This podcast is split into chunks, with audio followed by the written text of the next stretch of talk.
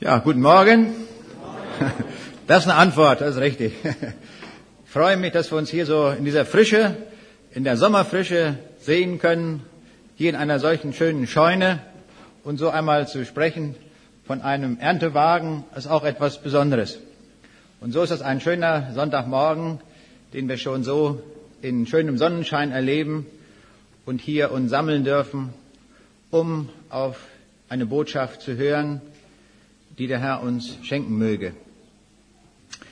Ich war gestern Vormittag in der Stadt in Braunschweig und hatte so ein paar Dinge zu erledigen und dann ging ich an einem Buchladen vorbei und wie das so ist, draußen werden dann oft Bücher angeboten, die auf einem Tisch liegen und da habe ich natürlich auch drin gestöbert, weil Bücher immer für mich auch eine besondere Anziehungskraft haben und da habe ich ein Buch entdeckt und das hatte den Titel Niemand stirbt für ewig. Aber ich denke, das kaufst du dir, das musst du haben. Das ist ein gutes biblisches Thema. Niemand stirbt für ewig. Und dann habe ich geguckt, den Untertitel, Tod, Reinkarnation und Wiedergeburt. Und dann merkte ich, das ist überhaupt nicht biblisch. Aber ich habe es trotzdem gekauft. Ich bin dann reingegangen in den Laden und ich sagte dem Verkäufer, das war der Inhaber selbst, ich sage, dieses Buch möchte ich gerne haben. Also sagte er, ich habe eine riesige Kiste mit ganz vielen Büchern darüber, zu solchen Themen. Ich sage, will ich nicht, ich brauche nur eins, Gift braucht man nur einmal, ich muss mich nur informieren, darum will ich es kaufen. Da guckte er ganz merkwürdig. Ich sagte, ich habe längst gefunden, ich weiß, wo es hingeht, danach, nach dem Tod. Und die vielen Verführungen, die wir in unseren Tagen, unseren Tagen haben, das gibt's auch noch in Form von Büchern. Da war er ganz erstaunt, dass ich sowas sagte. Und dann meinte er, na ja, sagt er, in allen Religionen ist ja etwas Göttliches dran. Alle sind da irgendwo auf der Suche und das müssen wir ja akzeptieren. Na, ich sage, da müssen wir doch mal uns drüber unterhalten. Es war auch niemand sonst im Laden und so hatte er Zeit zu einem Gespräch. Und da habe ich ihm gesagt, Jesus hat gesagt, es gibt nur einen einzigen Weg zum Vater, nicht mehr. Sage, wenn das so ist, wenn das stimmt, dann müssen ja alle anderen Wege falsch sein. Dann kann das ja nicht stimmen. Das sagt uns ja schon die Logik. Entweder hat Jesus recht, dass das wirklich stimmt, wenn er sagt, niemand kommt zum Vater denn durch mich. Dann müssen alle die Bücher und all das, was da steht, falsch sein. Oder aber, Jesus war einer der größten Lügner überhaupt und alle Religionen haben recht. Da war er ganz erstaunt, hat er bestimmt noch nie gehört, in dieser Schärfe, in dieser Konfrontation. Da meint er, ja, sagt er, meine Tochter, die hat auch Theologie studiert. Ich sage, das hilft uns nichts, wir müssen selbst die Entscheidung treffen, wir müssen selbst zu dem Punkt kommen. Und so leben wir in einer Zeit, wo Bücher dieser Art zu Tausenden kolportiert werden und wo viele Menschen das lesen und dem auch nachgehen. Damit wir einen kleinen Eindruck bekommen, was in solchen Büchern steht, lese ich einmal ein paar Zeilen und dann sehen wir das, womit die Leute heute konfrontiert werden. Und wir müssen uns auskennen, das ist wichtig. Und hier steht in diesem Buch gleich im Vorwort, die Vorstellung einer Wiedergeburt übt eine starke Faszination auf uns aus. Doch gleichzeitig erschreckt sie uns auch. Doch mit dem Gedanken, schon einmal oder mehrmals gelebt zu haben, können sich immer mehr Menschen auch in unserer Heimat anfreunden. Wenn wir erfahren, dass wir damals als angesehene Kurtisane am französischen Hof, als Priesterin im alten Rom oder als Minister im Ägypten der Pharaonen gelebt haben, dann mag das einen gewissen Glanz in den Alltag des jetzigen Daseins bringen. Eine nicht eben geringfügige Wertsteigerung. Das war ich. Also bin ich doch jemand. Und noch auf der nächsten Seite ein weiteres Zitat. Wird mit dem Glauben an die Wiedergeburt nicht die Ungerechtigkeit des Lebens aufgehoben? Die Frage beantwortet, die so viele Menschen quält, Warum hat der eine immer nur Glück und Segen, darf in Saus und Braus leben, während andere ihr Leben lang von einem Schicksalsschlag nach dem anderen heimgesucht werden? Das eine und einzige irdische Leben ohne davor und danach kann auf die drängende Frage keine Antwort geben. Und da es heute immer schwerer wird, an eine ewige Hölle zu glauben, in der die Frevler nach dem Tod büßen müssen, an ein zeitlich begrenztes Fegefeuer, das die Gerechtigkeit wiederherstellen könnte, stellt der Glaube an die Wiedergeburt den wohl einzig denkbaren Ausweg dar. Du hast dein Schicksal in deinen früheren Inkarnationen dir selbst eingebrockt. Das mag einmal genügen aus einem solchen Buch, wie es heute zu Tausenden gedruckt wird und von vielen Zeitgenossen gelesen wird. Damit müssen wir uns auseinandersetzen, wenn wir von der Bibel her kommen. Wir werden konfrontiert von den Politikern und von allen möglichen Leuten, die Meinung machen, dass wir in einer multikulturellen Gesellschaft leben, ja, einer multireligiösen Gesellschaft, in der alles gesagt wird, alles geglaubt wird und alles möglich ist. Das ist die Situation, in der wir leben. 1994 wurde im Deutschen Bundestag erstmals ein Kandidat der Grünen hineingewählt, der Moslem war. Das wurde in der auflagenstärksten türkischen Tageszeitung als ein großer türkischer Sieg gefeiert.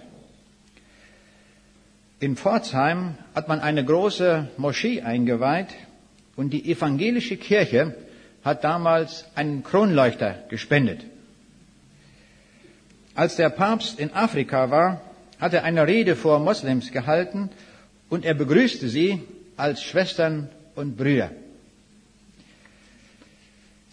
Mutter Teresa, die in Indien gewirkt hat, hat bezüglich der Religionen Folgendes gesagt.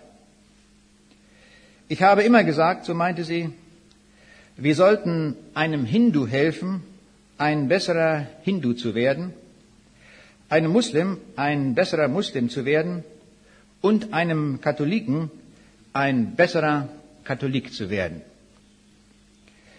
Wir sehen, wir werden mit vielen Meinungen konfrontiert, die in dieser Weise so überall klingen. Und unsere Frage ist an diesem Morgen, was sagt uns dazu, zu dieser Meinungsvielfalt, der lebendige Gott? Was ist seine Meinung? Es ist für uns überhaupt nicht wichtig, was der Papst sagt, was vielleicht irgendein Vertreter der evangelischen Kirche sagt, was irgendein Politiker sagt. Für uns ist wichtig und entscheidend, was sagt der lebendige Gott. Denn das hat Bestand. Und das ist bleibend. Alles andere ist morgen vorbei. Hilft uns nicht mehr.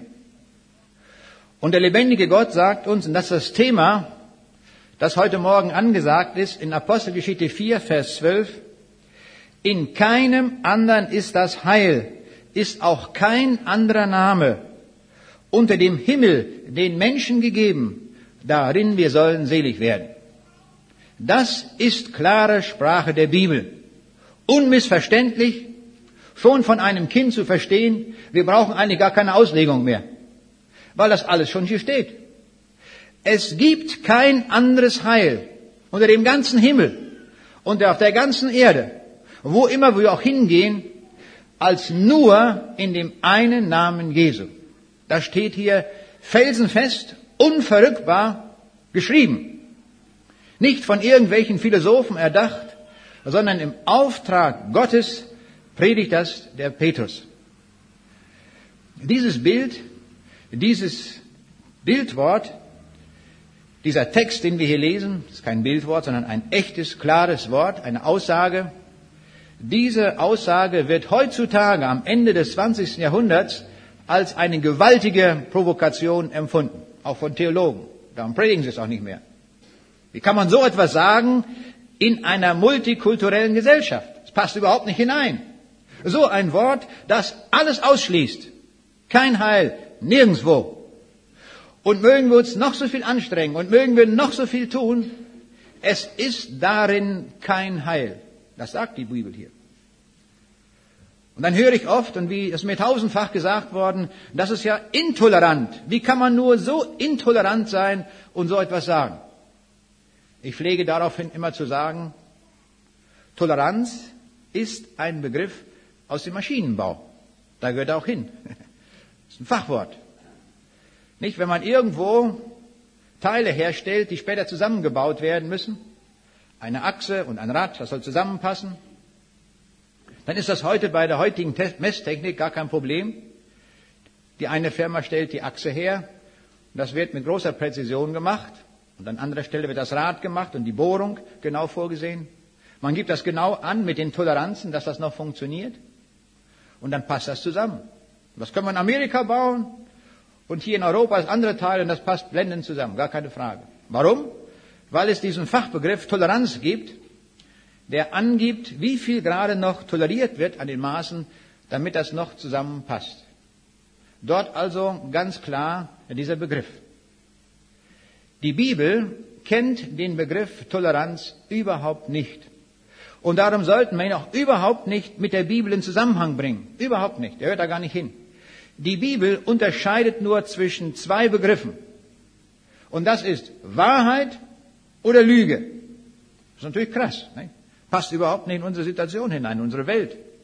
Aber wir werden uns daran halten, was Gott sagt. Und das ist richtig.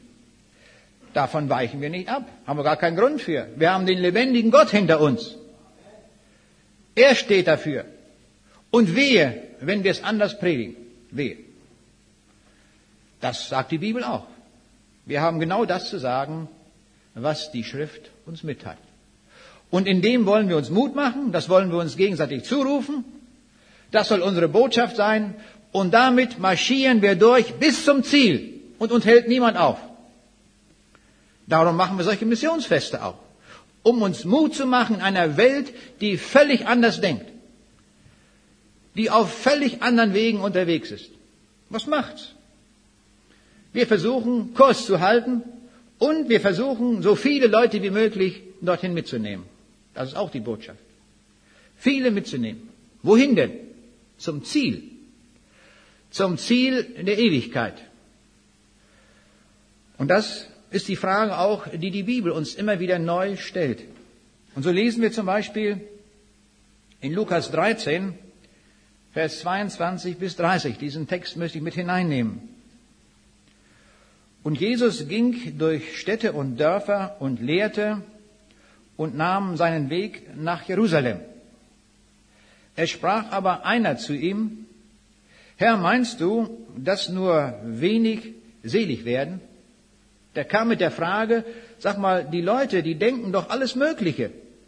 Wenn das so ist, dann können doch gar nicht viele selig werden. Und er kam zu Jesus mit der Frage, wie ist das eigentlich? Wie viel Prozent werden selig? So ungefähr. Die Frage würde ich auch so stellen. Nicht? Von der Mathematik her kommen, interessieren mich Zahlen. Wie viel Prozent? Ich komme gerade diese Woche aus USA zurück. Ich hatte dort einen Vortrag auf einem Bibelkongress, hatte Gespräche mit vielen Leuten. Man kommt dort mit vielen Leuten in Kontakt. Aus 50 Nationen waren dort Leute da, hochinteressant. Und dann sagte mein Amerikaner, ich fragte ihn, wie sieht das hier aus mit dem Glauben? Wie viele Leute glauben an den Herrn Jesus, dass sie gerettet sind? Naja, meint er, wenn es hochkommt, zehn Prozent. Oh, dachte ich, das ist aber viel. Nicht? Wenn ich das sagen könnte von Deutschland, wenn wir auf dem Marktplatz irgendwo gehen, eine Großstadt und zählen ab 1, 2, 3, 5, 10 und würden ihn fragen, bist du gerettet, dann würde er Ja sagen. Nächsten 10, nicht wahr wieder. Das wäre schon viel. Würden wir uns wünschen für unser Land. Und jetzt gibt Jesus darauf folgende Antwort. Jesus antwortet diesem Mann so. Ringet darum, dass ihr durch die enge Pforte eingeht. Denn viele, das sage ich euch, werden danach trachten, wie sie hineinkommen und werden es nicht können. Wenn der Hausherr aufgestanden ist und die Tür verschlossen hat und ihr anfangt draußen zu stehen und an die Tür zu klopfen und zu sagen, Herr, tu uns auf, dann wird er antworten und zu euch sagen, ich kenne euch nicht. Wo seid ihr her? Dann werdet ihr anfangen und sagen, wir haben vor dir gegessen und getrunken und auf unseren Straßen hast du gelehrt. Und er wird zu euch sagen, ich kenne euch nicht. Wo seid ihr her? Weicht alle von mir, ihr Übeltäter. Da wird sein Heulen und Zähneklappern. Wenn ihr sehen werdet, Abraham, Isaac und Jakob und alle Propheten im Reich Gottes, euch aber hinausgestoßen. Und es werden kommen von Osten und von Westen, von Norden und von Süden, die zu Tisch sitzen werden im Reiche Gottes. Und siehe, es sind Letzte, die werden die Ersten sein, und sind Erste, die werden die Letzten sein. Ein merkwürdiges Wort eigentlich. Dort, wo Jesus spricht, die um ihn versammelt sind, das sind Leute, die ihn hören wollten, die gekommen waren, um seine gute Botschaft zu hören. Wir würden sagen, die meisten wohl von denen waren Jünger. Sie haben mit ihm gegessen, sie haben mit ihm getrunken, sie sind unterwegs gewesen mit ihm dorthin, wo er das Evangelium verkündigt hat, wo er zum Heil gerufen hat. Sie waren dabei. Und jetzt sagt er plötzlich diesen Leuten, ringet ihr darum. Und unter euch werden viele, an jenem Tage werde ich euch sagen, euch werde ich sagen, ich kenne euch nicht. Wo kommt ihr her, ihr Übeltäter? Ich muss sagen, ich bin erschrocken über dieses Wort. Das hat er nicht zu denen gesagt, die irgendwelche Religionen praktizieren, nicht zu den Esoterikern, nicht zu den Okkultisten, nicht zu den Räubern, zu den Hurern. Das hat er gesagt zu denen, die mit ihm gegangen sind. Ist das nicht merkwürdig, dass er denen das sagt? Und da ist mir deutlich geworden, wie viel Unechtes läuft mit uns mit. Wie vieles, wo wir äußerlich einen Schein haben und meinen, wir sind dabei. Und Jesus sagt, an eurem Verhalten, in eurem Herzen, was ihr tut und was ihr denkt, ihr seid gar nicht mit mir. Und an jenem Tag wird er sagen, fort mit euch, ihr Übeltäter. Ich habe euch nie gekannt. Ihr wart mit eurem Herzen nie bei mir gewesen, habt an ganz andere Dinge gedacht, die euch wichtig waren. Und seid dem eigenen nachgegangen. Natürlich mit einem frommen Anstrich, dass alle dachten, ihr seid mit von der Partie, aber doch nicht. Wir wollen dieses Wort auf uns wirken lassen und uns wirklich prüfen, sind wir wirklich ganz auf der Seite Jesu, ganz mit hundertprozentigem Herzen. Nur das wird uns reichen. Ich verwende gerne oft das Bild von einem Kapitän, weil ich meine, das trifft sehr gut die Situation. Wir fahren ja mit unserem Lebensschiff durch diese Welt. In allen Situationen, am Arbeitsplatz, in unserer Ehe und überall, wo wir sind, ist unser Lebensschiff. Mit dem fahren wir. Wer ist eigentlich der Kapitän auf unserem Lebensschiff? Viele Leute, die sich Christen nennen, sind natürlich selbst der Kapitän. Die sagen, ich muss dann mein Schiff selber fahren. Ich bin der Herr im Hause. Ich entscheide, ich mache alles, was ich will. Das ist meine Sache. Und dann nehmen sie Jesus mit rein, mit an Bord. Und was macht der Jesus? Der ist irgendwo an Deck vielleicht im Maschinenraum, muss da das Öl reingießen, bei den Motoren oder Deckschruppen. Wenn wir ein Problem haben, Herr, nun hilf, dann können wir dich gebrauchen. Aber nicht zum Fahren, zum Lenken, ich selber. Und schaut, das ist es nicht. Das Entscheidende ist, dass der Jesus der Kapitän auf unserem Lebensschiff ist. Dass er das Sagen hat dass wir seine Kommandos ausführen, die er in seinem Wort uns gesagt hat. Ohne sein Wort haben wir überhaupt gar kein, Kommando, wissen gar nicht, wo es hingeht. Wir haben noch keine Ahnung, wo die Klippen liegen in unserem Leben, wo wir auffahren mit unserem Lebensschiff. Haben wir doch keine Ahnung. Wir brauchen doch sein Wort. Wir brauchen seine Kommandos. Und dann heißt es, nach diesem Kommando gehorsam zu sein. Das ist gefragt dass wir das ausführen, was er uns sagt. Und nicht, was uns gefällt. Auf einem Schiff, auf einem großen Schiff, auch gilt auf ein kleines Schiff, da hat der Kapitän das absolute Sagen. Was er sagt, das müssen alle Matrosen, alle müssen das tun, auch der Schiffsingenieur, alle. Alle stehen unter seinem Kommando. Das tun die auch freiwillig, denn sonst wären sie ja nicht an Bord gegangen. Sie kriegen ja ihre Heuer dafür. Das machen die. Und genau das ist auch gefragt für uns, dass der Jesus wirklich der Kapitän ist auf unserem Lebensschiff. Und dass wir manchmal auch Dinge tun, wenn der Kapitän sagt, jetzt macht das, was uns nicht passt, wenn wir vielleicht was anderes gerne tun. Prüfen wir uns, ist in dieser Weise der Jesus unser Kapitän auf dem Lebensschiff oder nicht? Dann müssen wir das korrigieren. Es ist so wichtig, dass wir das korrigieren, damit wir das Ziel erreichen. Denn das wäre die größte Tragik überhaupt mit unserem Leben, wenn wir mit dem Lebensschiff fahren und meinen, wir wären Christen und würden ans Ziel kommen und am Ende würde der Jesus sagen, ich kenne euch nicht. Und wir wären ausgeschlossen vom Reich Gottes. Das ist die größte Tragik. Die paar Jahre, die wir erleben, das ist doch das, der Punkt nicht. Der Punkt ist die Ewigkeit. Darauf kommt es an, dass wir da dabei sind. Da hängt alles dran. Alles oder nichts. Aber schauen wir auch hier hin in diesen Text, und das ist das Frohmachende. Und der Jesus sagt, sie werden kommen vom Osten, vom Westen, vom Süden, vom Norden, aus allen Völkern, Stämmen und Nationen im Reiche Gottes sitzen. Wenn wir sie alle sehen, wenn wir durch sind. Da werden Eskimos dabei sein, da werden die Schwarzen dabei sein, da werden Gelbe und Weiße und Rote, alle Hautfarben. Ich weiß nicht, ob wir im Himmel auch noch die Hautfarben haben. Das wird der Herr schon alles regeln. Das wird ja alles neu gemacht. Unsere Identität wird nie aufgehoben werden. Das nicht. Aber über Hautfarben können wir reden, nicht? Ist doch nicht so wichtig. Aber kommen werden sie aus allen Völkern, aus allen Stämmen, aus allen Nationen. Der Himmel ist weit offen. Eingeladen ist jeder. So hat es der Jesus auch verkündigt. Aber kommen sie alle? Antwort nein. Nur einige. Teil kommt. Die anderen marschieren weiter ihre alte Straße.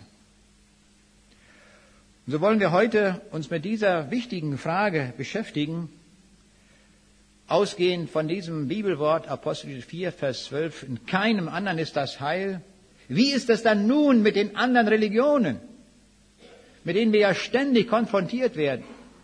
Wir können ja heute mit den Flugzeugen überall hinreisen, rund um die Welt, wo wir hinwollen, und werden ständig konfrontiert mit so vielen Religionen, mit so vielen Auffassungen.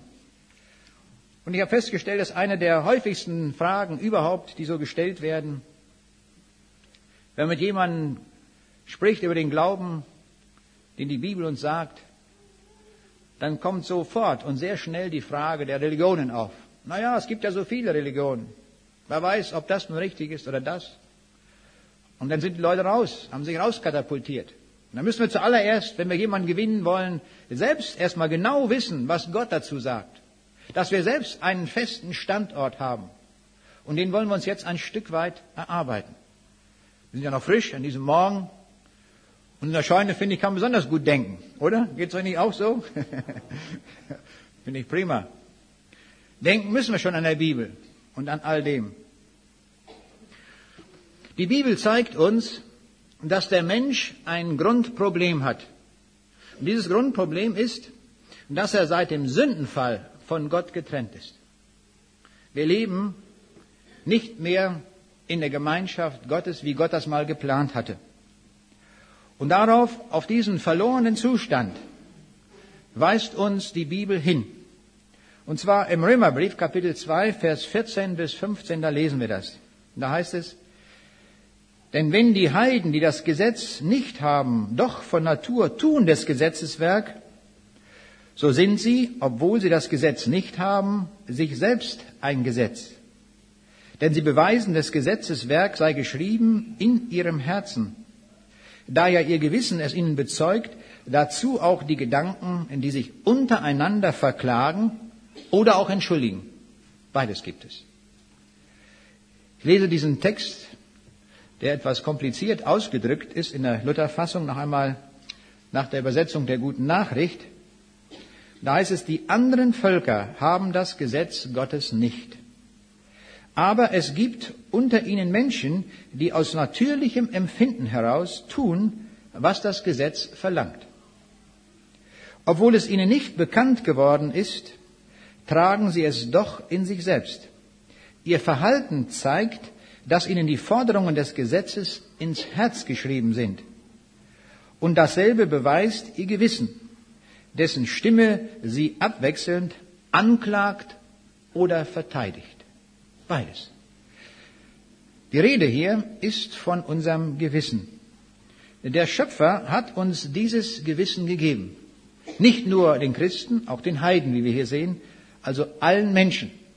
Und dieses Gewissen ist ein Instrument, das uns anzeigt, ob wir das eine oder andere tun sollten oder nicht. Gibt uns die Möglichkeit zu erkennen, was gut ist und was böse ist. Das griechische Wort, das dort steht, heißt übersetzt Mitwisser. Das Gewissen ist also ein Mitwisser unseres Denkens und unserer Taten, die wir tun. Und vieles, was wir tun, wird ja geboren in unseren Gedanken. In unseren Gedanken kommt das alles in Bewegung. Und dann gehen wir diesem Gedanken nach, auch bösen Gedanken, üblen Gedanken, und das Gewissen merkt das. Der Mitwisser ist dabei und zeigt uns eigentlich an und sagt, tu das nicht, das ist dir nicht gut. Und dann kommen wir selbst und argumentieren wieder dagegen, aber es wäre vielleicht doch ganz gut. Wie weit kann ich denn gehen? Vielleicht doch noch ein Stückchen weiter, oder? Das Gewissen wieder, nein, tu es nicht. Und so merken wir, es ist ein Kampf da.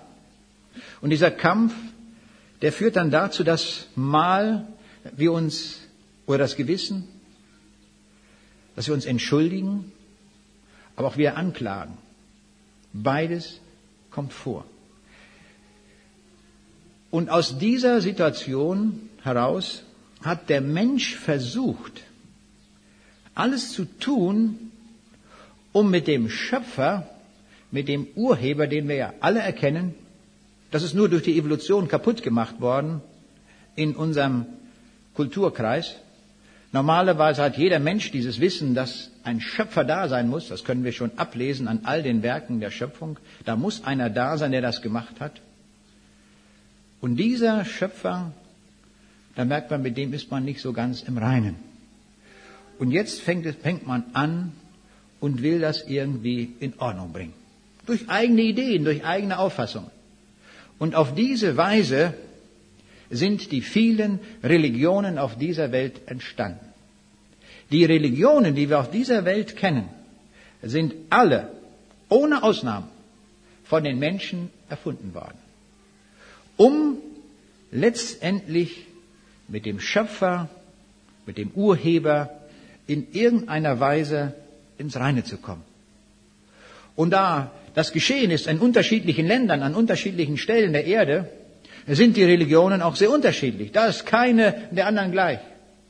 Da haben dann manche Leute den Polytheismus erfunden, wo man sagt, naja, ein Gott ist doch zu wenig, zwei auch, drei auch nicht, wir machen mal ganz viele. Nicht? So 10, 20, 50, 100. Im Hinduismus gibt es Tausende von Göttern. Tausende. Man kennt gar nicht all die Namen. So viele Götter, damit man irgendwo klarkommt. Und andere haben gesagt, nein, es muss nur einer sein, dann ist das der Monotheismus. So wie im Islam. Nur Allah, sonst nichts. Es gibt keinen anderen Gott, nur diesen Allah. Und dann sagen andere, wir brauchen die Vorstellung, dass Gott überall ist, so in jeder Pflanze, in jedem Baum, in der Erde, unter der Erde, überall, so alles so durchdringt im Universum. Und das ist der Pantheismus. Also im ganzen All, in der Natur gesehen. Und diese Religion betreiben sehr viele. Wie oft habe ich das gehört, dass mir Leute sagen, ja, wenn ich im Wald spazieren gehe und da die Bäume sehe, dann bin ich so richtig irgendwie in Gott. Das muss so alles göttlich sein. So haben sie also die Natur beseelt mit einem Gott. Und das ist die Vorstellung des Pantheismus. Und dann gibt es noch eine andere Version, wo man Gott ganz loswerden will. Und das ist der Atheismus. Dass man einfach sagt, ja, es gibt gar keinen Gott. Da habe ich es noch einfacher. Muss ich mich um gar nichts kümmern. Wenn es gar keinen Gott gibt, na, dann habe ich es leicht. August Bebel, der Marxist, hat mal gesagt, Aber wenn es doch einen Gott gibt, dann sind wir die Angeschmierten. er merkte, nicht, so sicher ist er sich doch nicht. Also wenn ich so lebe und so mache, dann darf es aber auch wirklich keinen Gott geben. Aber wenn, doch, sind wir angeschmiert, haben wir Pech gehabt. Das ist die Tragik, da erkannt. Das ist manchmal erstaunlich.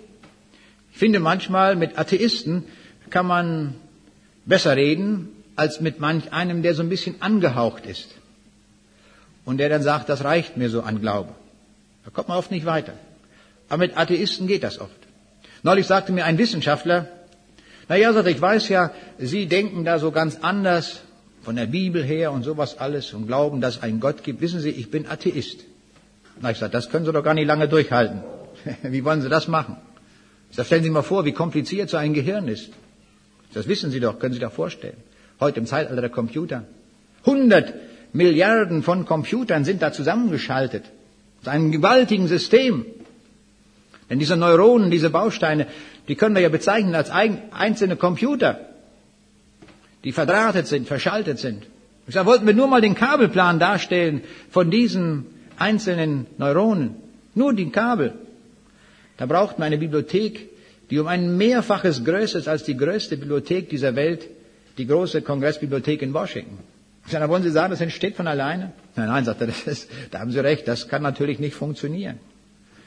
Da wurde mir klar, ein einziges Beispiel reicht. Ein Beispiel, um den Atheismus ad absurdum zu führen. Ein Beispiel. Wir sollten gut gewappnet sein in solchen Gesprächen. Um den Leuten nochmal sowas zu sagen, solche Beispiele zu sagen, das geht doch nicht, das kann doch gar nicht funktionieren, ist doch gar nicht möglich. Und so gibt es viele Varianten. Dann gibt es das, was heute als New Age bezeichnet wird, als Esoterik wo alles so mitläuft wie in diesem Buch, das ich zitiert habe, wo man an alle möglichen Wiedergeburten glaubt.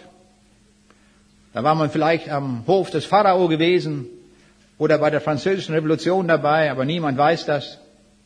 Wird einfach so gesagt, wie wir es gehört haben mit der Begründung. Ich war neulich unterwegs mit dem Zug, bin ja viel unterwegs und äh, dann nehme ich immer Bücher mit, da lese ich dann natürlich manches, was ich unbedingt auch lesen muss. Und dann suchen wir auch mal ein Plätzchen in einem Zug, wo ich auch meine Ruhe habe. Nun saß ich da so, hatte auch Glück im IC. Da war ein Platz, der war frei, neben mir hatte ich alles hingelegt, meine Tasche, alles da, nicht wahr? Und dann hatte ich mich hinter so einem Buch verkrochen. Auf einmal kommt eine Frau da, nicht? Ganz zielsicher sagt sie, sagen Sie mal, ist der Platz da noch frei? Ich musste zugeben, ja, ich sage, ist frei. Ich sage, bitte nehmen Sie Platz dann. Nicht? Da war die Ruhe dahin, dachte ich so, nicht? weil die auch sehr gesprächsfreudig war. Und äh, sie hat sofort das Gespräch auch übernommen und erzählte nun alles Mögliche. Nicht? Und äh, da merkte ich, die hat irgendetwas, was sie loswerden will. Naja, ich habe es dann erstmal ein Stück erzählen lassen. Und ich sagte, was machen Sie eigentlich? Was sind Sie vom Beruf? Da sagt sie, ja, wissen Sie, ich bin Yogalehrerin. Aha, dachte ich. Hast du das hier auch gerade noch? Kriegst du gleich noch einen Kurs angeboten. Und dann sage ich, warum machen Sie das? Dann sagt sie, wissen Sie, ich habe mich schon von meiner Jugendzeit an mit der Frage beschäftigt, was ist eigentlich der Sinn des Lebens? Ich sage, und haben Sie es gefunden, den Sinn des Lebens? Ja, sagt sie, ich habe es gefunden. Ich habe gefunden, sagt sie, das Ganze im Yoga. Und dann habe ich natürlich jetzt gefragt, das wollte ich jetzt wissen, wie ist das alles, wie hängt das zusammen? Ich habe nicht gesagt, wer ich bin, was ich glaube, was ich denke. Ich wollte erst mal alles wissen, was sie denkt. Sage, erzählen Sie doch mal, wie kommt das? Warum glauben Sie das? Naja, sagt sie, hat mir genauso auch erzählt, wie es in diesem Buch steht. Natürlich haben wir alle schon mal früher gelebt ich sage, und haben Sie auch schon mal früher gelebt? Ja, sagt sie, ganz gewiss, ganz gewiss. Ich sage, und erinnern Sie sich noch dran, wie war das eigentlich? Das interessiert mich, wie Sie früher gelebt haben. Nein, sagt sie, das weiß ich natürlich nicht. Ja, aber ich sage, woher wissen Sie das denn? Ja, sagt sie, da war ein Guru und der hat mir das gesagt. Er hat gesagt, dass wir alle schon mal gelebt haben. Und ich sage, und wie ist das eigentlich, äh, gibt es eigentlich für Sie einen Gott? Ja, sagt sie, sowas muss es ja geben.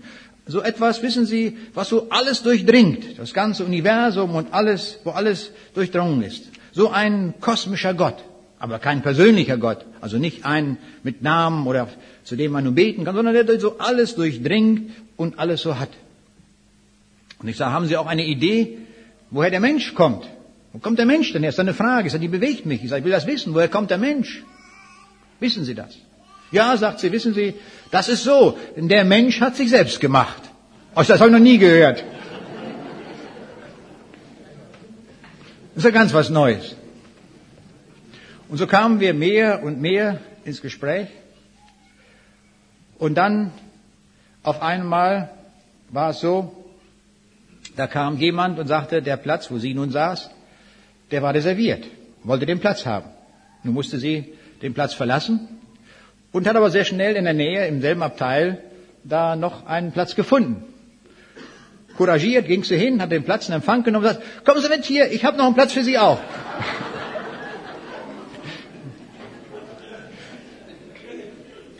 Wir müssen die Sache weiterführen. Das machen wir unbedingt. Und alle im Abteil, die so rundherum waren, ich war, ich merkte nicht, die ließen ihre Zeitung allmählich runterfallen. Ne? Da merkten die, das was los. Nicht? Und dann, na, sie hatte nachher alles erzählt. Ich sage, jetzt muss ich Ihnen auch erzählen, was ich glaube. Da habe ich gesagt, wissen Sie, ich glaube, durch dieses Leben gehen wir nur ein einziges Mal. Woher wissen Sie das denn? Das steht in der Bibel. In der Bibel glaube ich. Der Sohn Gottes war hier gewesen, der kam vom Himmel, von Gott gesandt und der hat uns das gesagt. Ich sage, und der hat gesagt, dass er sterben wird für unsere Sünden, weil das nötig ist. Er wird an ein Kreuz gehen und er wird auferstehen. Ist das geschehen? Wirklich? Können wir nachprüfen. Das haben Tausende gesehen zu seiner Zeit. Die haben ihn erlebt, dass das stimmt. Und die haben das bezeugt. Und die haben gesagt, wir haben ihn angefasst, wir haben ihn gesehen, wir haben mit ihm gesprochen, wir haben mit ihm gegessen, nachdem er auferstanden war. Das ist Realität. Da hat nicht irgendeiner nur etwas gesagt. Er hat gesagt, und es hat sich wörtlich so erfüllt, wie er gesagt hat. Ja, dem kann ich glauben, sage ich. Das kann ich Vertrauen schenken. Und dann hörten das alle mit, nicht? Wir waren noch lange nicht am Ende. Und so war das eine gute Möglichkeit dort. Und ich bin froh, dass ich mit meinen Büchern da gar nicht weitergekommen bin, sondern dass wir da so ein Gespräch hatten. Und viele mitbeteiligt waren. Manchmal ist das gut. Und dann hat sie mir noch ein paar Schriften gegeben. Ich sage, passen auf, ich mache das auch so. Sie kriegen von mir auch ein paar Bücher. Wissen Sie, ich habe nämlich auch ein paar Bücher geschrieben und die werde ich Ihnen schicken. Das ist doch prima. Was, das Autor sind Sie? Staunlich, nicht wahr? Ja, ich sag klar. Kriegen die Bücher, nicht? Und dann sagt er, muss ich Ihnen auch was geben hier? Ich sage, ja gerne, geben Sie mal her, nicht? Ich muss das lesen, ich will das wissen, wie das geht. Unbedingt. Dann habe ich ihr die Bücher geschickt. Und dann habe ich das gelesen, was sie mir gegeben hat. Und daran wurde mir klar, dass das ganze System von Yoga eine Religion ist. Aber sehr. Und die Leute sagen, das ist so harmlos, das ist so eine sportliche Aktion, wo man so ein bisschen frei wird und dann nachher besser atmen kann. Nehmen wir doch ein Fahrrad, fahren durch den Wald, können wir auch atmen. Warum machen wir das nicht? Tue ich auch. Da wird alles so erzählt und dann merkte ich, die haben sich auch Gedanken gemacht über das Sterben. War ich ganz erstaunt, habe ich gar nicht erwartet von Yoga. Da stand das geschrieben auch, was man dort sagt. Ich gebe das hier mal so weiter, damit wir einmal erkennen, dass das eine Religion ist, die dahinter steht. Und da wird sogar beschrieben, was man einem Sterbenden sagen soll. Und das steht in dieser Schrift. Du verlässt nun deinen Körper und nimmst deinen Atem wahr. Jeder Atemzug kann möglicherweise dein letzter sein. So beobachte jeden Atemzug besonders sorgfältig. Jedes Einatmen und jedes Ausatmen, jeder Atemzug kann enden, ohne dass ein anderer nachfolgt. Halte den Atem nicht fest, sondern lass ihn los. Jeder Gedanke kann dein letzter sein. Gedanken kommen und gehen und verschwinden in den Bereich deines Unterbewusstseins. Warum hältst du deine Gedanken fest? Du bist nicht identisch mit ihnen, kannst ihnen jedoch zuschauen. Du bist nur eine Form, eine Idee, ein Konzept. Halte daran nicht fest, sondern lasse dieses kleine Ich los. Habe keine Angst, denn du bist mehr als das. Versuche zu verstehen, was es ist. das dich daran hindert, loszulassen. Es ist ein Gedanke oder ein Gefühl. Nimm nur diesen Moment wahr und öffne dich ihm. Öffne dein Herz diesem Augenblick der Ewigkeit und gehe weiter in das Licht hinein. Sterbe in die unendliche Stille und das Licht, das ewige, unsterbliche Du hinein. Fürchte dich nicht, denn es werden Dinge geschehen, die besser sind als jene, die du in diesem begrenzten und vergänglichen Leben erfahren hast. In deinem Körper, der leiden muss. Dann geht's weiter. Dein Bewusstsein vereinigt sich mit deinem Körper. Erlebe diese Wiedergeburt sehr intensiv. Fühle, wie das Leben wieder durch deine Adern fließt. Du kannst hören, sehen, riechen, denken, fühlen. Wenn du deine Augen öffnest und dich bewegst, siehst du das Licht einer neuen Welt. Erlebe diesen Augenblick der Wiedergeburt ganz wach und lebendig. Dir ist ein neuer Körper gegeben, mit dem du aufs neue Zeit und Raum erfahren wirst. Um jeden kostbaren Augenblick so intensiv zu erfahren, als wäre es dein letzter. Wir sehen, daran ist mir deutlich geworden, die haben sogar eine Anweisung zum Sterben formuliert. Nur wir werden uns noch damit beschäftigen, wohin das führt. Ob das wirklich dorthin geht, was es hier, was hier steht. Wir kommen noch darauf. Wir wollen uns noch weiter beschäftigen mit der Frage der Religionen. Was ist eigentlich eine Religion? Jede Religion reduziert das Leben und die Weltgeschichte auf die zentralen Fragen.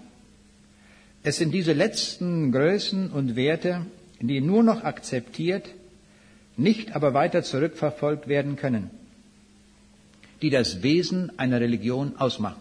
So heißt es in einer Definition, die von den vergleichenden Religionswissenschaften so erarbeitet worden ist. Es gibt aber mehrere Definitionen. Es ist gar nicht so leicht und so einheitlich. Die verschiedenen politischen Systeme arbeiten auch in einer Weise, sodass wir eindeutig sagen können, das sind auch religiöse Systeme.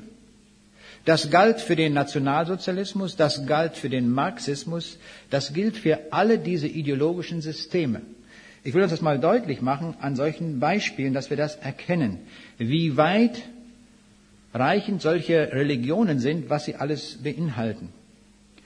Der Reichsjugendführer Baldur von Schirach hat ein Gebet formuliert, das an Hitler gerichtet war. Stellen wir uns das mal vor.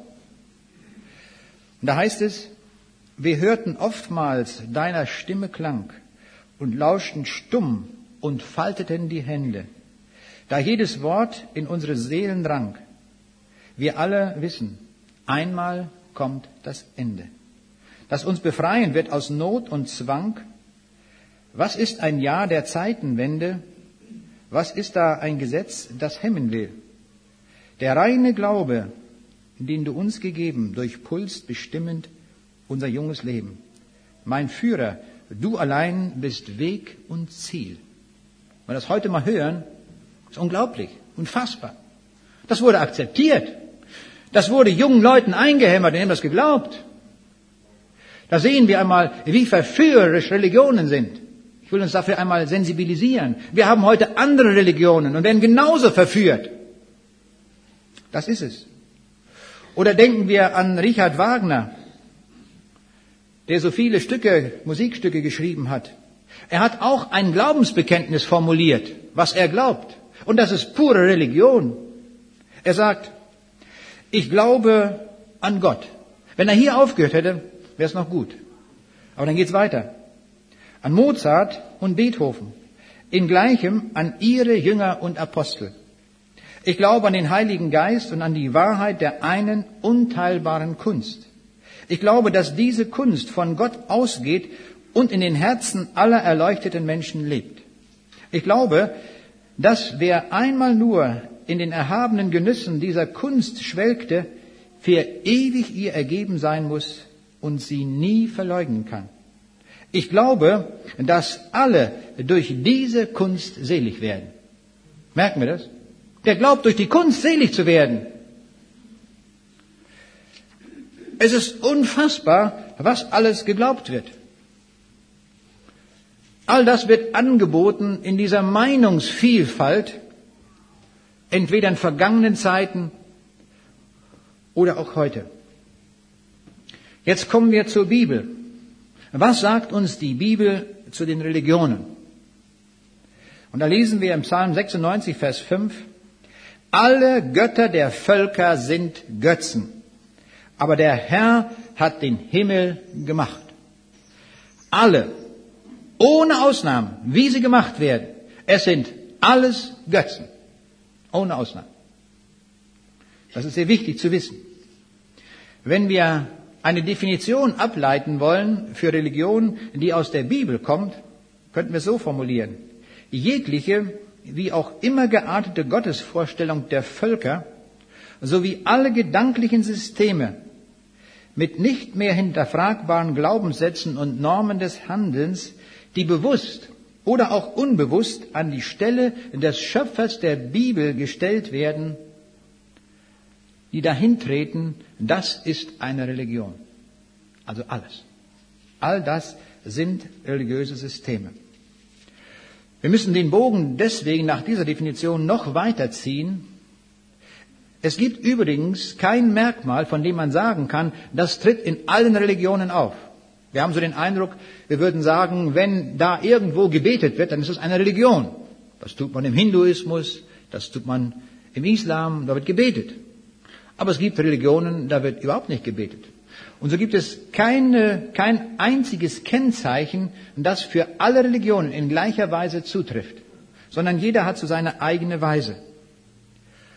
Es gibt Religionen im eigenen, im engen, engeren Sinne, wo also Götter auftreten oder Geister oder so.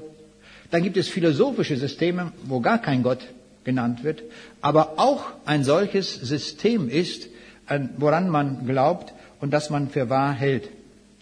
Und dann gibt es, und das ist vielleicht eine Religion, der wir auch anhangen können, das sind die unauffälligen Religionen. Man merkt gar nicht, dass man einer Religion dient. Der Jesus sagt in Lukas 16, Vers 13, ihr könnt nicht Gott dienen und dem Mammon. Da merken wir die Gegenüberstellung Gott und Mammon. Der Mammon ist auch eine Religion. Da wird zu gar keinem Gott gebetet. Aber da wird etwas für wichtig gehalten und wir merken, da wird eine Alternative gesetzt zu Gott. Und dann ist das eine Religion. Alles, was an die Stelle des lebendigen Gottes tritt, ist eine Religion. Wir können es auch so sagen, alles, was in Konkurrenz steht zu Gott, dem Vater, den die Bibel uns nennt, und in Konkurrenz tritt zu Jesus Christus, das ist eine Religion. Alles. Jetzt wissen wir zunächst einmal definitionsgemäß, was eine Religion ist. Also alle solche Systeme. Jetzt wissen wir definitionsgemäß, was Religion ist und können alles einordnen, was uns begegnet. Ob das Esoterik ist, ob das Kunst wird, ist, oder Mammon oder was alles uns begegnet, oder die vielen Religionen, die sich auch als Religionen bezeichnen, alle diese Dinge werden genannt. Jetzt wollen wir uns beschäftigen mit dem Urteil Gottes über die Religion, egal welche das ist. Ich möchte zunächst einmal ein Bild verwenden und ich sage gleich dazu und unterstreiche das dreimal, dass das falsch ist, aber so hören wir es oft, weil das sehr eingängig klingt. Und man sagt etwa so, und das passt zu unserer multikulturellen und multireligiösen Gesellschaft, dass man sagt, alle Religionen sind letztlich gleich und sie haben alle das Ziel, sie wollen alle das Göttliche. Und alle wollen zu Gott kommen. Und dann stellt man sich das so vor in einem Bild, wir haben einen großen Berg, einen hohen Berg, und ganz oben auf dem Berg, da ist Gott. Wie immer dieser Gott auch heißt. Da oben ist er. Und jetzt versuchen die Menschen, jeder auf seine Weise, zu Gott zu kommen. Und wie machen sie das? Sie machen, betätigen sich als Bergsteiger. Und der eine, der besteigt das Nordende des Berges und versucht dort hochzukommen. der andere von der südlichen Seite. Und so hat jeder sich irgendwo einen Weg ausgedacht und jeder sagt von sich, ja, das ist mein Weg zu Gott. Und Gott ist da oben, natürlich glaube ich an diesen Gott. Und so bewegen wir uns alle zu diesem Gott hin. Alle sind wir unterwegs zu Gott. Und irgendwann einmal werden wir alle zu Gott kommen. Das ist die generelle Idee. Aber halten wir gleich fest, dieses Bild von der Bibel her gesehen ist grundfalsch. Nicht nur ein bisschen falsch, sondern ganz grundlegend falsch, weil die Bibel uns sagt, niemand kann zu Gott kommen. Anders ausgedrückt, niemand ist in der Lage, diesen Berg zu besteigen, wo Gott oben drauf ist. Niemand. Das kann niemand machen. Gott wohnt in einem Licht, sagt die Bibel, wo niemand zukommen kann. Niemand. Schaffen wir nicht. Und würden wir uns noch so viel anstrengen und noch so viele guten Werke tun und noch so viel beten oder was wir tun können, wir werden den Berg nicht besteigen können. Und weil das nicht geht und weil das niemand kann und weil der eine lebendige Gott uns lieb hat und Kontakt zu uns haben möchte, hat er Folgendes getan. Er ist selbst von dem Berg runtergekommen bis ganz unten am Fuß des Berges. Und da können wir ihn kennenlernen. Und das ist eine einzige Stelle, wo wir ihn finden können. Nicht überall dort rundherum. An einer Stelle ist er runtergekommen. Und das ist dort, wo das Kreuz stand. Wo das Kreuz von Golgatha stand. Dort kam der Sohn Gottes. Und da hat er den Berg verlassen. Er hat den Himmel verlassen, er kam zu uns, um das Grundproblem des Menschen zu lösen. Und das ist das Problem der Sünde. Da hat er ein für alle Mal bezahlt. Ein für alle Mal. Und jetzt reicht es wirklich für jeden aus. Es ist ausreichend für jeden. Bekam vor einiger Zeit einen Brief von einer Frau, die mir schrieb, sie hat so große Sünde getan, dass sie nicht mehr frei werden kann. Hat mir auch geschrieben, was das im Einzelnen war. Es gibt keine Hoffnung mehr für sie. Da habe ich ihr zurückgeschrieben, oh ja. Es war einer gekommen vom Himmel und er ging an das Kreuz und er hat für jede beliebige, nur denkbare Sünde bezahlt. Jedes, alles, was wir uns nur vorstellen können. Und er hat mir geschrieben, und das auch für Sie. Sie können frei sein, wenn Sie ihn darum bitten. Wenn Sie ihn darum bitten, dann können Sie frei werden und alles loswerden. Alles. Ohne Ausnahme. Auf Null. Der Sündenpegel wird auf Null reduziert weil diese Kraft des Kreuzes ausreicht für jede beliebige Sünde, was wir auch nur uns vorstellen können. Ist das nicht eine Botschaft? Ich muss nicht mehr klettern, ich brauche keine Bergsteigerschuhe und was mir alles zulegen, was ich doch nachher nicht kann, sondern ich gehe dorthin an die Stelle, wo dieser lebendige Gott gekommen ist und wo wir alles abgeben können und er, wo er kommt und sagt, ich nehme dich so an, wie du bist, mit deiner Verlorenheit, mit deiner Sünde. Du musst nicht irgendwas mitbringen. Ich habe dich voll erkauft mit allem. Das ist diese Botschaft, die er uns sagt. Und die Bibel sagt uns auch etwas sehr Wichtiges, was wir wissen müssen zu den Religionen. In Lukas 1, Vers 78 bis 79 lesen wir, durch die herzliche Barmherzigkeit unseres Gottes, durch welche uns besucht hat der Aufgang aus der Höhe, auf dass er erscheinen denen, die da sitzen in Finsternis und Schatten des Todes und richte unsere Füße auf den Weg des Friedens. Das ist es. Hier haben wir das in dem Bild nochmal. Er ist von der Höhe gekommen. Er ist von der Höhe gekommen, hat uns besucht. Er war hier. Und er ist auch heute Morgen hier. In dieser Scheune. Wunderbar. Er ist hier. Der lebendige, der auferstandene Jesus Christus und er nimmt uns unsere Schuld ab, mit, die wir mitgebracht haben. Unsere Belastung können zu ihm kommen. Wir müssen nicht die positiven Taten mitbringen. Die Sünde müssen wir mitbringen. Unsere Verfehlung und sagen, hey, hier bin ich, nehme mich ganz an und ich mache dich jetzt zum Kapitän. Jetzt sollst du der Herr sein. Ich gebe dir den ganzen Mist meines Lebens ab, den ganzen Schrott. Bin ehrlich, komme zu dir, mach mich frei. Dazu ist er gekommen in diese Welt, damit wir frei ausgehen können.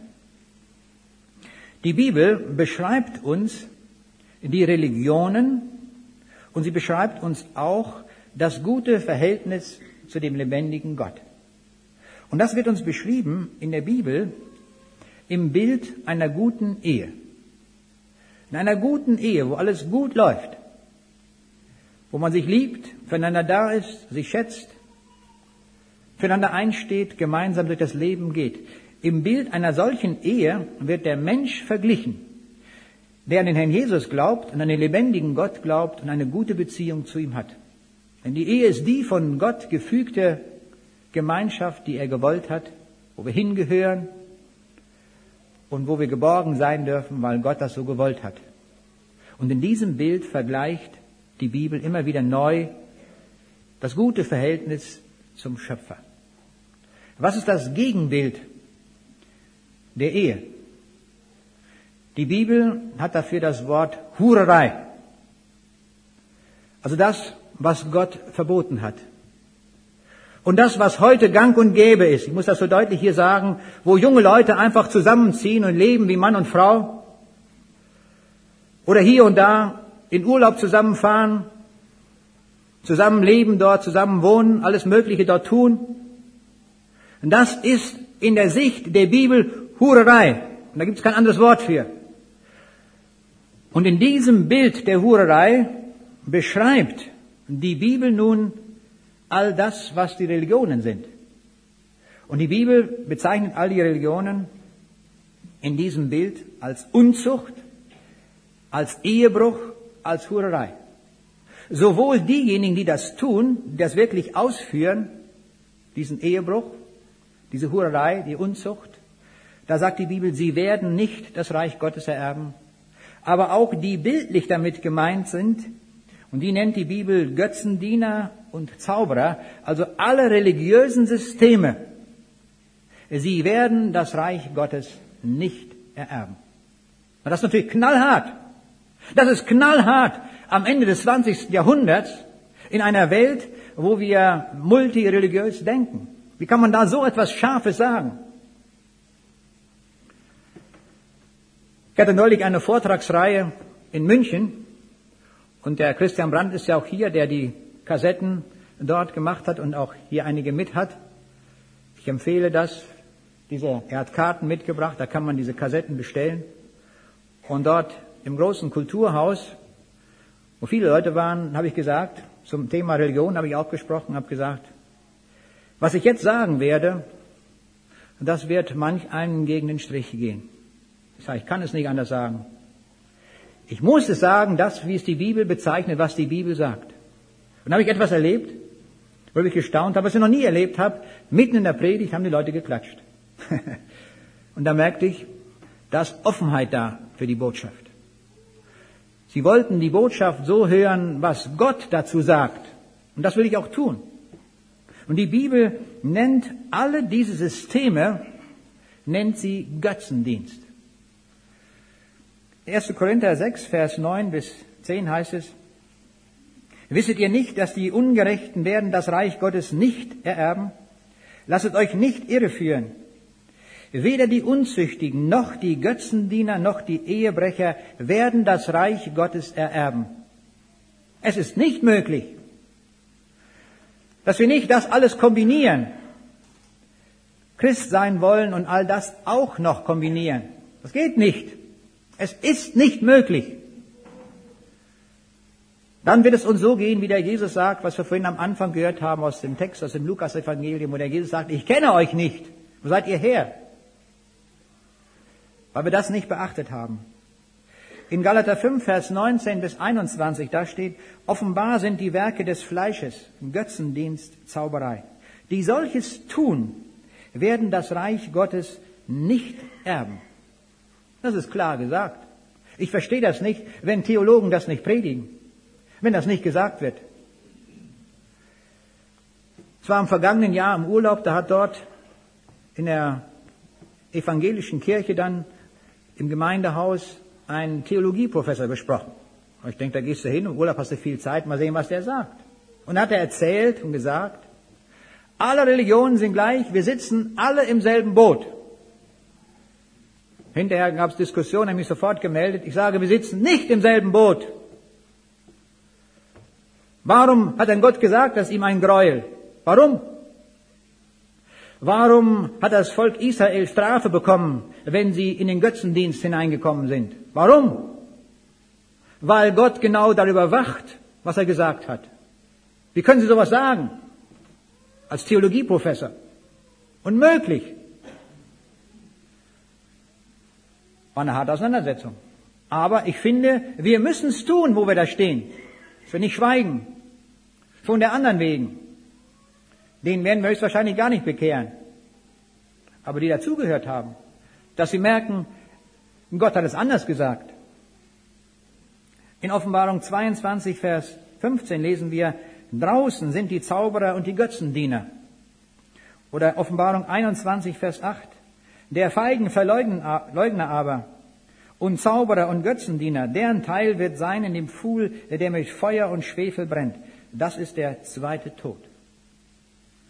Wir sehen also nach den eindeutigen Aussagen der Bibel, alle Religionen der Welt sind nur glitzernde Fatamorganen in einer Wüste der Verlorenheit. Sie führen nicht nach Hause. Sie führen in die Verdammnis. Das ist die Aussage der Bibel. Und wer es immer noch nicht glaubt und noch nicht einsehen kann, der möge es am Kreuz Jesu ablesen. Am Kreuz Jesu können wir viele Dinge ablesen. Ich bin so froh darüber, dass wir dort lesen können an diesem Kreuz. An dem Kreuz Jesu lesen wir ab, dass keine Religion rettet. Woran erkennen wir das? Als der Jesus im Garten Gethsemane war und dort diesen Weg zum Kreuz vor sich hatte, da bittet er den Vater und sagt, Vater, wenn es möglich ist, dass dieser Kelch vorübergeht, bitte nimm ihn von mir. Es wird mir so schwer. Und dann schwitzte er Blutstropfen. Haben wir das schon mal geschwitzt? Ich habe noch nie jemanden gesehen, der Blutstropfen schwitzt. So war es ihm zumute vor diesem Kreuz. Wenn es irgendeinen Weg geht, da dann vorüberzugehen, Vater, bitte tu es. Was hat der Vater gesagt? Nichts. Hat geschwiegen. Jesus brauchte auch keine Antwort. Er kam ja vom Himmel. Er wusste ja, warum er gekommen war. Er wusste ja, dass das Kreuz nötig ist zur Erlösung der Menschen. Es gibt keinen anderen Weg. Nur diesen einen. Wenn es doch irgendeinen Weg noch gegeben hätte, irgendeine Religion, hätte doch Jesus gesagt zu den Leuten, ihr lieben Leute, wenn ihr nach Osten gehen wollt, der Sonne entgegen, geht bis nach Indien, die haben eine fertige Religion. Wenn ihr das glaubt, was diese Leute dort sagen, dann kommt ihr in den Himmel. Die haben eine fertige Religion. Und wenn ihr nicht so weit wandern wollt, dann geht so ein bisschen nach Norden und dann biegt ihr ab nach Westen. Dann kommt ihr nach Athen und Athen haben die schon die Akropolis gebaut wo sie auch an viele Götter glauben und da beten sie in den Tempeln. Geht hin, tut das, wie die sagen, und dann kommt ihr in den Himmel. Hat er das gesagt? Nie hat er das gesagt. Er hat gesagt, jetzt geht hinaus in alle Welt und verkündigt allen Menschen die Botschaft des Heils. Sagt allen Menschen dieses Evangelium, denn nichts wird die Menschen retten als nur dieses Evangelium. Geht raus! Nur das Kreuz rettet. Nur am Kreuz ist Heil. In keinem anderen ist das Heil, wie es in Apostelgeschichte 4, Vers 12 steht, als in dem Namen Jesu. Und das ist der Name, der aber auch augenblicklich rettet, wenn jemand kommt. Wenn da jemand kommt und sich auf den Weg macht und zu ihm geht, der wird augenblicklich gerettet, weil das Kreuz eine unvorstellbare Heilkraft hat. Und alles andere, was wir tun, bringt kein Heil. Und darum hinauszugehen, das ist die Botschaft in alle Länder, in alle Welt. Und es ist so wunderbar zu sehen, dass wirklich viele gehorsam geworden sind. Und es sind viele Missionare hinausgegangen, die diese Botschaft weitergetragen haben, um diesen Menschen, die in irgendwelchen Religionen gefangen sind, zu hören, was der wirkliche wahre Weg ist zu Gott. Natürlich müssen sie sich selbst entscheiden dann, ob sie es wollen. Die Freiheit hat uns Gott gegeben. Ich staune darüber, ich kann es mir auch nicht erklären, warum Gott uns einen so weiten Freiheitsradius einräumt und dass wir das tun dürfen. Das ist für mich unfassbar. Aber er hat uns so geadelt, dass wir das tun dürfen. Jesus selbst hätte auch weggehen können vom Vater, hatte die Freiheit auch. Aber er ist geblieben. Er ging sogar im Gehorsam durch das Kreuz hindurch, durch alles. Er blieb beim Vater. Er ist treu darin gewesen. Und wenn die Bibel uns sagt, wir werden ihm gleich sein, dann doch nur auch, weil wir diesen Freiheitsgrad an Willen bekommen haben. Sonst können wir ihm ja nicht gleich sein. Der Jesus hatte ja auch den freien Willen gehabt, das zu tun oder nicht zu tun. Er hätte noch am Kreuz sagen können, ich steige doch runter. Das ist doch zu schwer. Ich habe keine Lust, die Sünde zu tragen. Er hätte mit dem Hauch seines Mundes die gröhlende Menge auslöschen können, augenblicklich. Gar keine Frage für ihn, hat die Macht gehabt. Hat er gesagt, ich habe alle Macht im Himmel und auf Erden. Hat er nicht getan. Er hat doch nicht die tausend Engel gerufen, wie es in einem Lied heißt. Er hätte tausend Engel rufen können. Hat er nicht getan. Er hat durchgehalten. Weil, es, weil er wusste, es gibt keine andere Möglichkeit, um uns zu retten, als diesen einen Weg, der am Kreuz vorgegeben ist. Das ist die Botschaft des Kreuzes, das ist die Eindeutigkeit, mit der uns das gesagt wird. Die Eindeutigkeit, mit der wir kommen können und das Heil finden können. Jeder kann nun kommen.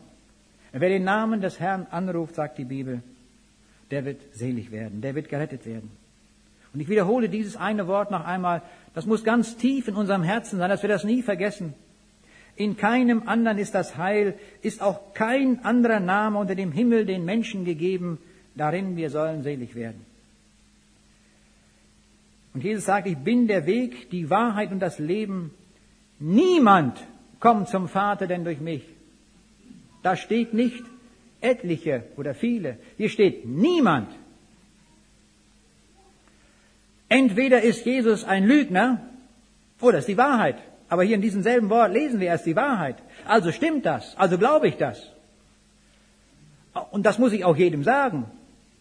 Also muss ich ihm sagen, nur einen einzigen Weg gibt es nach Hause zum Himmel. Nur einen. Und das ist, wenn wir den Weg mit diesem Jesus Christus gehen. Was wollen wir uns zurufen an diesem Morgen, dass wir das Ziel erreichen, dass wir den Himmel erreichen. Darum geht es. Geht nicht um die paar Jahre hier. Darum ist der Jesus nicht in diese Welt gekommen, uns um ein paar Verhaltensmaßregeln zu geben. Ich will es mal so ausdrücken. Natürlich hat er uns die auch gegeben, dass wir wissen, wie wir umzugehen haben unserem Nachbarn, am Arbeitsplatz und all das hat er uns auch gesagt. Aber das hätten wir auch anderweitig, denn die Propheten auch sagen können. Haben sie auch gesagt. Aber er ist gekommen in diese Welt, um Sünder selig zu machen.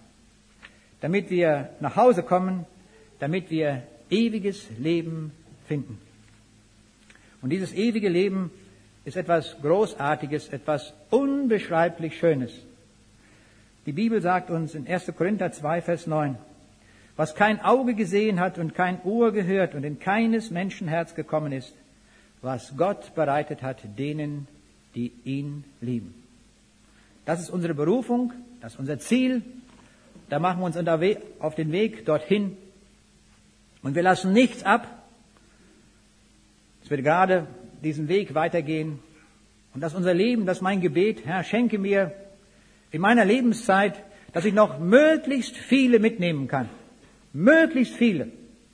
Das ist mein Lebenskonzept. Das möchte ich. Möglichst viele mitnehmen auf diesem Weg zum Himmel. Das können wir alle uns auch als Motto machen. Wir sagen, wo kann ich hier und da in meinem Umfeld jemand mitbringen? Lange mit ihm reden, für ihn beten, ihm was zu lesen geben oder was auch immer. Es gibt so viele Möglichkeiten. Ich habe manchmal den Eindruck, möchte ich noch abschließend sagen, dass wir Christen viel zu viel in unseren eigenen christlichen Kreisen schmoren. Das ist gut, dass wir Gemeinschaft haben. Ich bin da sehr dafür, dass wir einen Hauskreis haben. Ist alles gut. Aber wir haben keine Kontakte mehr, oft, zu den verlorenen Leuten. Und wir haben uns das ganz bewusst zum Ziel gesetzt, meine Frau und ich, dass wir ganz bewusst Kontakt halten zu den Nachbarsleuten, dass wir zu den Geburtstagsfeiern hingehen und sie auch einladen, dass wir dabei sind, dass sie sehen, wie gebetet wird, wie geglaubt wird, dass man mit ihnen reden kann. Dass wir diese Kontakte zu der Umwelt halten und pflegen, ist wichtig. Muss ein Teil unseres missionarischen Dienstes sein. Dass wir diese Menschen gewinnen. Und dass wir dann auch so sind, dass die anderen das akzeptieren können. Dass wir uns nicht irgendwelche Schrulligkeiten angewöhnen Oder irgendwelche Dinge, wo man sagt, na, das will ich nicht. Habe ich schon oft gehört, dass mir Leute gesagt haben, so möchte ich nicht leben wie die. Das ist ein Schuss, wenn man das kriegt. So möchte ich nicht leben. So eingeschränkt oder was auch immer. Wir haben gar keine Einschränkung, bis auf die Sünde.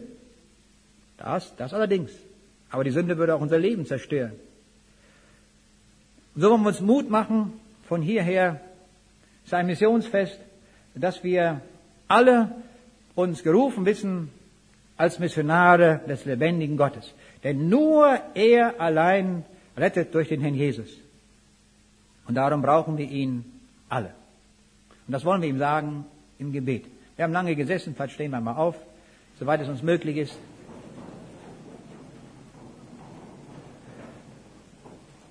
Ja, Jesus Christus, nimm herzlichen Dank, dass dein Wort so eindeutig und so klar ist und eigentlich gar keiner Auslegung bedarf, weil du alles so deutlich gesagt hast, dass du der einzige Weg zum Vater bist, der einzige Weg zum Himmel, der einzige Weg, wo wir wirklich ewiges Leben haben. Danke, dass wir das wissen dürfen, dass wir das bei dir finden. Und Herr, dann schenke es uns in unserem Leben, dass wir noch viele mit auf den Weg bringen können. Und wenn es nur einer wäre, aber diesen einen Herr, schenke uns, dass wir dafür beten und ihn mitbringen zu dir. Denn das ist ja dein Wille.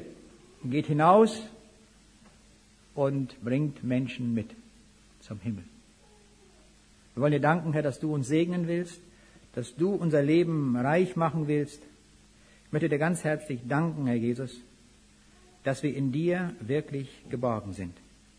Segne uns miteinander an diesem Tag auch weiterhin. Danke auch für die Gemeinschaft, die wir erleben. Danke auch für diese Möglichkeit, auf diesem Hof so in aller Freiheit predigen zu können. Das ist auch ein Geschenk von dir. Wir sagen dir Danke dafür. Amen. Amen. Neben Platz.